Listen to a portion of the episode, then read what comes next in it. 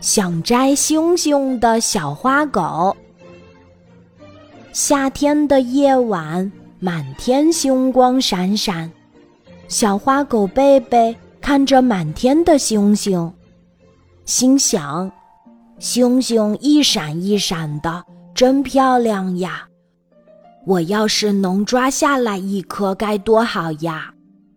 怎样才能抓到星星呢？”小花狗贝贝转动脑筋思索着，忽然，他看着山顶，灵机一动，心想：如果爬到对面的山顶，说不定可以摘到星星。小花狗贝贝觉得这个办法好极了，就高兴地向那座山出发了。他急匆匆地来到山脚下。找来找去，可是他怎么也找不到上山的路。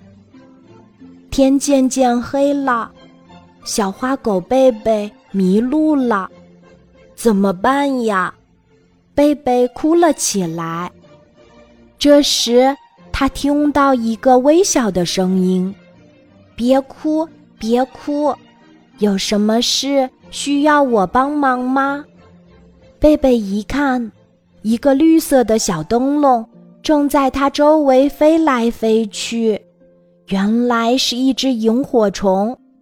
贝贝指着夜空，伤心地说：“我想上山顶摘星星，却迷路了。”萤火虫说：“别着急，我来帮助你。”萤火虫决定找来同伴儿，一起给小花狗贝贝。照明指路，不一会儿，一团绿光缓缓地向贝贝飘过来了。贝贝，我们一起送你上山顶吧！萤火虫们微笑着说。小花狗贝贝高兴地跟着萤火虫向前走，终于找到了上山顶的路。虽然那天晚上他在山顶。没有摘到星星，但他觉得很开心，因为他多了很多新朋友。